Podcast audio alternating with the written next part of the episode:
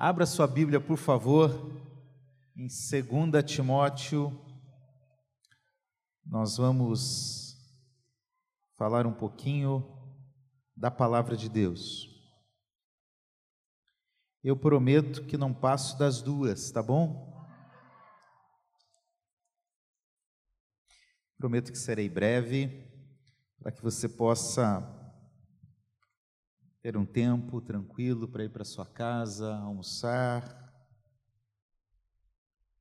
e desfrutar com a sua mãe, com a sua família. Amém, gente? Todos acharam? Eu sei que você já ficou em pé várias vezes, já se sentou, mas eu preciso pedir mais uma vez. Eu, pastor Ari, eu passei a, a pedir de novo o pessoal ficar em pé na hora da leitura bíblica. Estava lendo Neemias capítulo 8, diz que o povo ficou em pé de manhã até a tarde enquanto lia a Escritura. Jesus chega na sinagoga de Nazaré, Lucas 4, o povo fica em pé para ouvir as Escrituras, só depois senta. Tem bons costumes que a gente não devia abandonar. Não é lei, não é regra, não é doutrina. São bons costumes.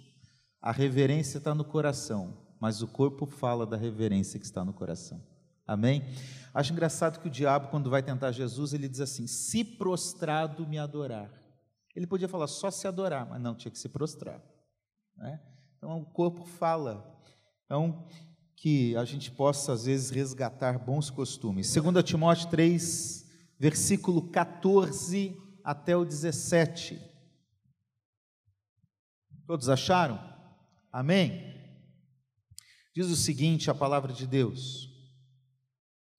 Quanto a você, permaneça naquilo que aprendeu e em que acredita firmemente, sabendo de quem você o aprendeu, e que desde a infância você conhece as sagradas letras que podem torná-lo sábio para a salvação pela fé em Cristo Jesus.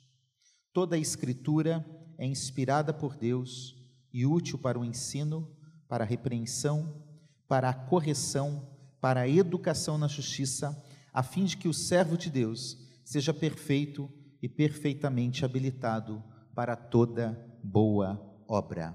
Amém? Pode se assentar, por favor? Eu, eu gostaria de falar sobre a importância das Escrituras, mas não antes de falar sobre a importância e o lugar da mãe nessa história das Escrituras. Então, eu quero falar rapidamente de três aspectos da palavra de Deus, que é inspiração, valor e utilidade da palavra de Deus.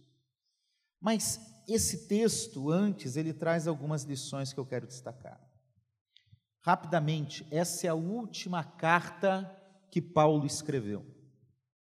É a carta que antecede a sua morte.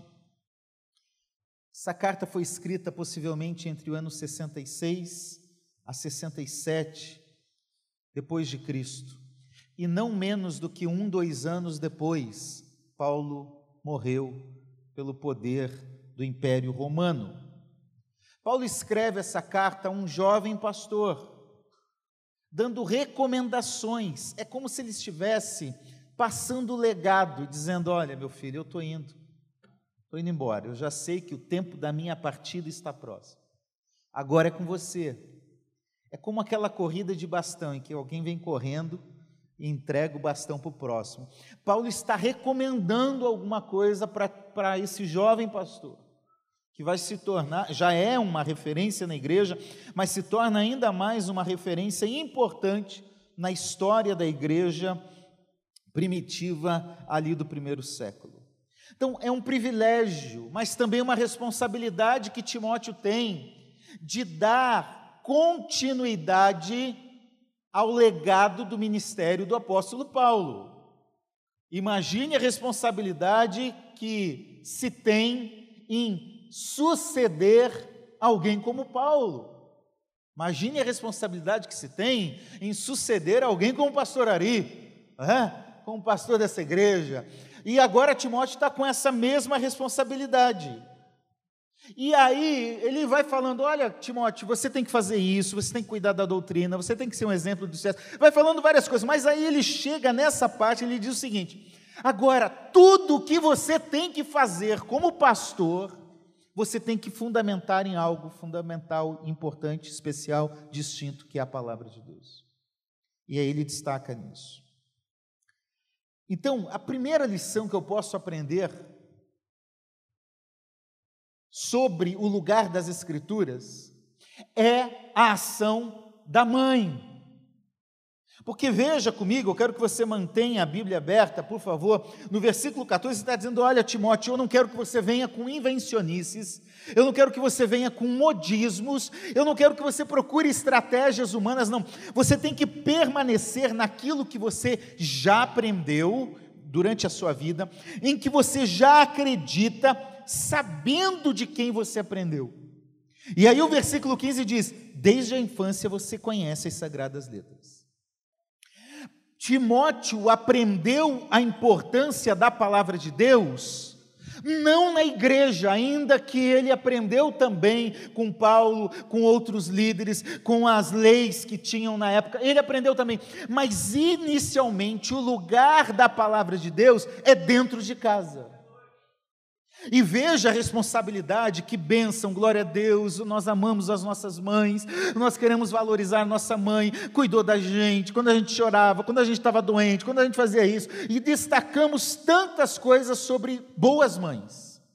Mas um valor para as mães de hoje é ensine para o seu filho a palavra de Deus. Às vezes nós queremos ensinar musiquinhas, nós queremos ensinar é, para que time vai torcer, é ou não é verdade? A primeira palavra que meu filho falou foi água. A segunda foi mamãe. E uma das, das próximas foi Coritiba, o time do papai. A gente se preocupa qual a faculdade que vai ter, com quem vai casar. E achamos que a educação cristã é responsabilidade do departamento infantil da igreja. Eu quero dizer, não. A igreja, o departamento infantil vai fazer a parte dela, mas é dentro de casa que os filhos vão aprender a amar a Deus e a amar a Sua palavra. Ótimo, ótimo, você sabe desde a infância as sagradas letras. Nós temos esse compromisso como pais, como mães. Olha comigo o versículo 5 do capítulo 1, 2 Timóteo, capítulo 1, versículo 5. Paulo está no momento de agradecer a Deus pela vida de Timóteo e pela história que eles tinham. E aí no versículo 5 ele diz: Eu lembro da sua fé sem fingimento.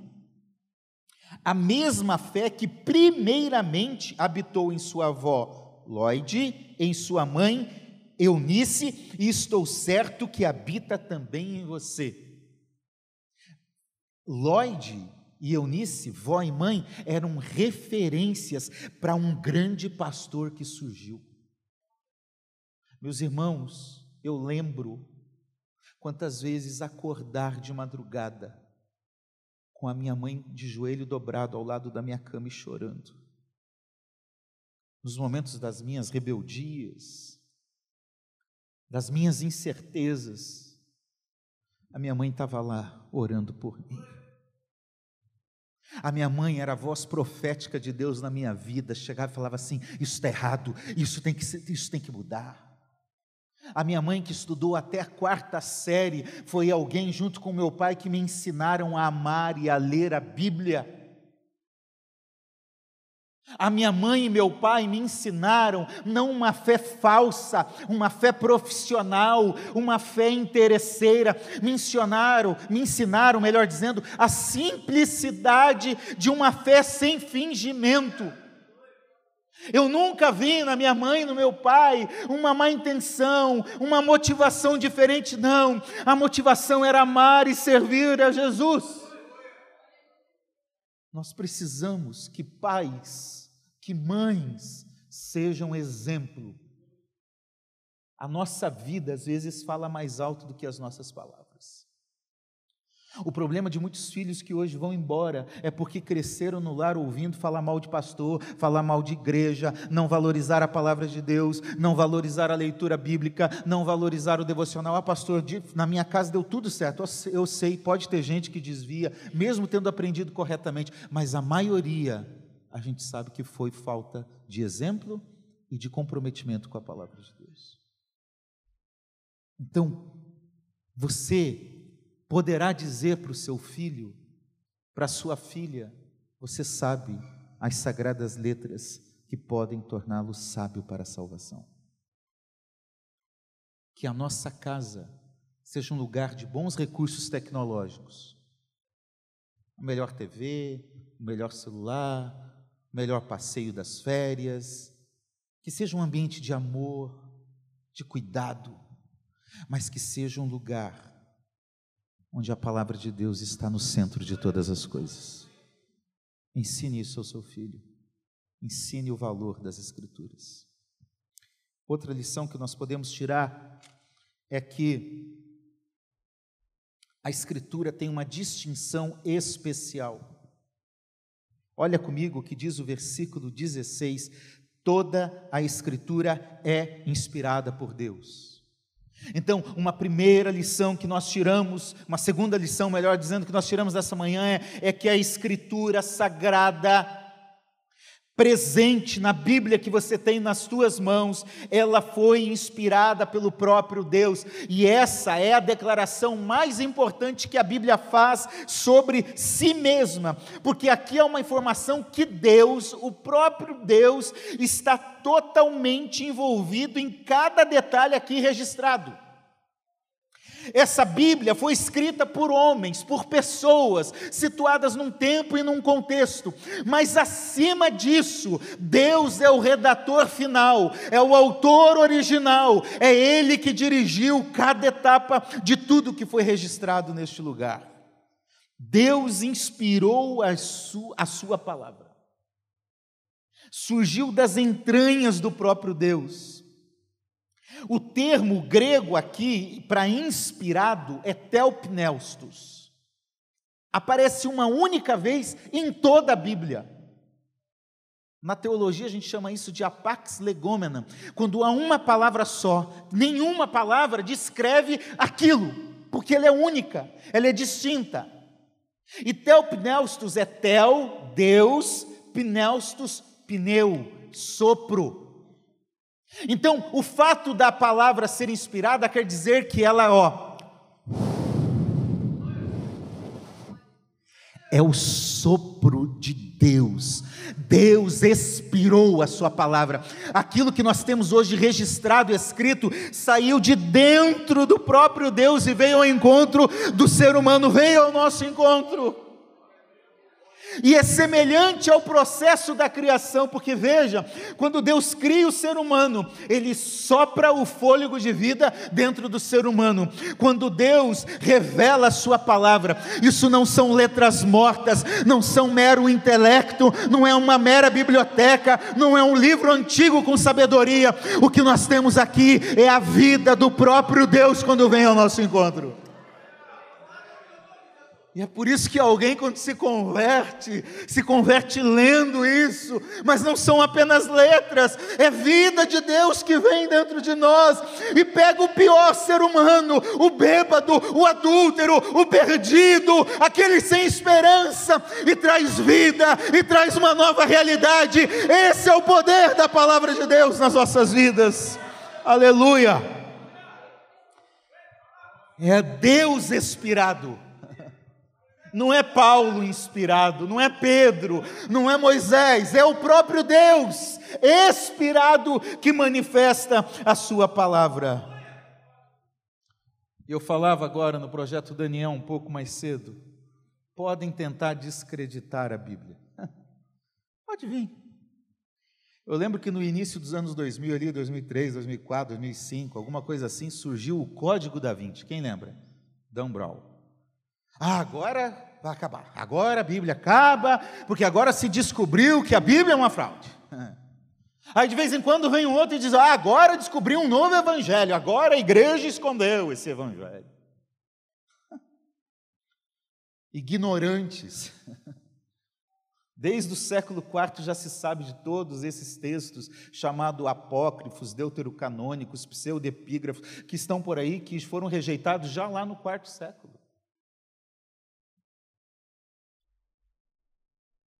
Tentam dizer que a Bíblia não é a palavra de Deus, tentam dizer que a Bíblia não tem o, o, eh, validade histórica, mas a verdade é, pelo fato dela não ser fruto da vontade humana, como diz Pedro, mas fruto da própria ação de Deus, nada, nada fica de pé contra a palavra de Deus.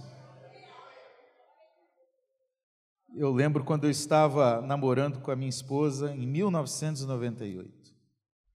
Comecei a namorar com a Tânia dia 12 de agosto de 1998. Sentiu aí? Dia 13 de agosto, de manhãzinha, foi à noite, no dia 12, dia 13 de agosto de manhãzinha, eu liguei para a Floricultura e disse assim: por favor, manda um buquê de rosas no endereço tal, na casa dela. E ainda a mulher da floricultura falou assim: Você quer que escreva um cartão? Eu falei: Quero. O que você quer que escreva? Eu falei: Não sei, escreve aí alguma coisa e assina meu nome.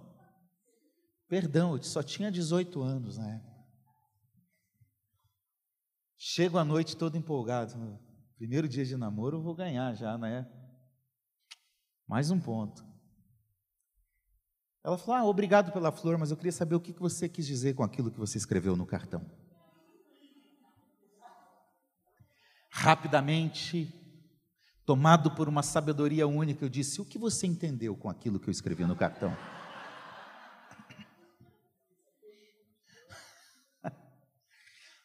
para resumir, eu tive que falar para ela, porque a mulher escreveu uns negócios tão estranhos, né? que eu tive que falar: ó, desculpa. Gente, primeiro dia de namoro, eu já tive que confessar pecado. Eu não escrevi o cartão. Eu pedi para a moça da floricultura escrever e assinar meu nome. Ela falou: aproveitando que você está sendo sincero, eu também quero ser. Da próxima vez, não me mande flor, me traga chocolate. Eu entendi. Raramente eu mando uma flor para ela, mas chocolate constantemente. E eu falei, mas espera aí, eu vi minha mãe amar receber flor a vida inteira. Ela falou: daqui uns dias a gente conversa. Passou uns quatro, cinco dias, ela falou: vem cá, olha lá onde está a flor que você me deu. Feia, cheiro não tão bom, no lixo. O chocolate eu aproveito, eu sinto sabor, eu degusto o chocolate. E aí eu lembro a mensagem do profeta Isaías no capítulo 40. Ele começa dizendo no versículo 6: na verdade, o ser humano é como uma flor, como uma erva do campo. Em outros textos, vai dizer: a, a flor nasce, a, a flor cresce, floresce, tem o seu tempo, mas um dia a flor morre. E aí Isaías está dizendo: a verdade é, o ser humano é como uma flor. Seca-se a erva, seca-se a erva, e cai a sua flor. Aí ele faz uma pausa e diz assim: porém, mas, todavia, a palavra do nosso Deus permanece para sempre. Tudo passa, essas vãs filosofias passam, a palavra de Deus continua sendo o livro mais lido, mais distribuído, mais traduzido e mais vendido na história da humanidade, porque ela vem do próprio Deus. Em segundo lugar, olha comigo, por favor, o que o texto diz no versículo 15. Você conhece as sagradas letras que podem torná-lo sábio para a salvação pela fé em Cristo Jesus. A, a, terceira lição desse texto é que esse livro ele tem valor porque ele apresenta o plano de Deus. Permita-me dizer, a Bíblia não é um livro de história ainda que as histórias que a Bíblia conta são dignas de crédito, são importantes. A Bíblia não é um livro de ciência, ainda que ela descreva fatos que me ajudam a entender melhor a ciência. A Bíblia não é um livro de biografia que descreve a história de Moisés, ou a história de Isaías, ou a história de Davi, ou a história de Jesus, todos os detalhes da sua vida. Não, a Bíblia não tem o propósito de ser um livro biográfico, ainda que descreva muitos detalhes dos homens e das mulheres que estão presentes nela. O propósito da Bíblia é um só. A Bíblia é o livro de Deus que escreve a história de Deus salvando a humanidade perdida. Começa dizendo: Deus criou o ser humano. Começa mostrando: o ser humano caiu em pecado. E por causa do seu pecado, a partir de Gênesis 4 para frente, tudo é consequência da queda em Gênesis 3. Mas já Gênesis 3,15, há uma profecia dizendo: Olha, acalme-se, porque vai nascer o descendente da mulher, é o Cristo Jesus que vai pisar na cabeça da serpente. E aí toda a história da Bíblia é uma história de expectativa. O descendente vai nascer, o Messias vai chegar, aquele que é o grande profeta falado por Moisés virá, e toda a história do Antigo Testamento vai apontando. E há dois mil anos atrás, Deus irrompeu a história e enviou Cristo Jesus, a segunda pessoa da eternidade, da, da Trindade, para descer, viver no nosso lugar, morrer no nosso lugar, pagar os nossos pecados pecados, rasgar o escrito de dívida que era contra nós e nos prometer, como diz em Apocalipse, que o céu se abrirá para ele vir nos buscar. Essa é a história da Bíblia. É a história da salvação. E tudo na Bíblia converge para esse centro. As histórias, as narrativas, as genealogias, tudo converte para este centro é para a história de Cristo, é a história da salvação. Em terceiro lugar, para eu acabar, em quarto, melhor dizendo, a Escritura tem uma utilidade sem fim. Olha o que, que o texto diz. Ela é útil para o ensino, para a repreensão, para a correção, para a educação na justiça, a fim de que o servo de Deus, o homem de Deus, seja perfeito e perfeitamente habilitado para toda boa obra. A palavra de Deus diz: isso aqui é útil para nós. Em algumas áreas distintas. Primeiro, útil para o ensino. O termo ensino aqui é didascalia, que quer dizer doutrina no grego. A nossa doutrina não é forjada, não é criada por um pastor, por um padre, por um papa, por um pai da igreja, por um grande teólogo. A nossa doutrina não é uma doutrina da denominação da Assembleia da Presbiteriana da Maranata. A nossa doutrina, aquilo que nós cremos, vem não de homens falhos, vem não de alguns líderes da igreja, ainda que eles sejam importantes. A nossa doutrina vem da palavra de Deus. Então, pouco importa o que eu penso, pouco importa o que o Papa pensa, pouco importa o que o pastor Paulo Brito pensa, o pastor Ari pensa, o pastor Assir pensa, importa o que a palavra de Deus diz sobre o que nós devemos crer. Ela é útil para ensinar a verdade, para ensinar a doutrina. Segundo, ela é útil para repreender. Ah, a gente gosta de ler Salmo 23. O Senhor é meu pastor e nada me faltará. Aleluia, que bênção, que promessa na minha vida. Tudo posso naquele que me fortalece. Nós temos que aprender a ler a Bíblia contra nós. A gente tem que ler a Bíblia para ela chegar e fazer assim: ó. Você está errando. Ela é útil para nos repreender. Não procure só promessas e bênçãos na Bíblia, só textinho legal, não. Leia toda a Bíblia e encontre nela aquilo que precisa repreender que está errado na sua vida. Porque ela é útil para repreender. Terceiro lugar, ela é útil para corrigir. Já que ela repreende, filho, ei, Assir, você está errando aqui, hein, meu filho? Ela só não repreende, ela só não mostra o que está errado, ela mostra como corrigir aquilo que está errado. E ela fala: então você estava indo por lá, agora volta para cá e segue esse caminho. A Bíblia, ela nos corrige, ela nos aperfeiçoa, ela muda a nossa vida, ela muda o nosso caráter, ela muda o nosso comportamento, ela nos, nos restaura ao estado correto, conforme a palavra de Deus deve nos ensinar. E em último lugar, ela educa para educação na justiça. Educação aqui é diferente de ensino no começo. Enquanto ensino lá é doutrina, é didascalia, aqui é paideia, é um termo grego que fala é treinar a pessoa para toda a vida. Era um termo que os gregos usavam para falar, é, vai aplicar em tudo na sua vida. Então, sabe o que eu estou aprendendo? É que a Bíblia nos ensina, nos educa como agir corretamente. Educação na justiça. Agir corretamente com justiça na sociedade que nós vivemos. A Bíblia tem que nos ensinar a ser um pai melhor, uma mãe melhor, um filho melhor, um profissional melhor, um motorista melhor, um amigo melhor. Chega de jeitinho brasileiro. Chega de meio crente, crente dentro da igreja e lá fora age de qualquer jeito. A Bíblia nos ensina a ser justos por causa da palavra de Deus. Lutero disse: tornados justos pela graça de Deus, nós nos comportamos de maneira justa. Em síntese, a palavra de Deus estabelece o que é certo, ela ensina a verdade, a doutrina. A palavra de Deus mostra o que não está certo, ela repreende.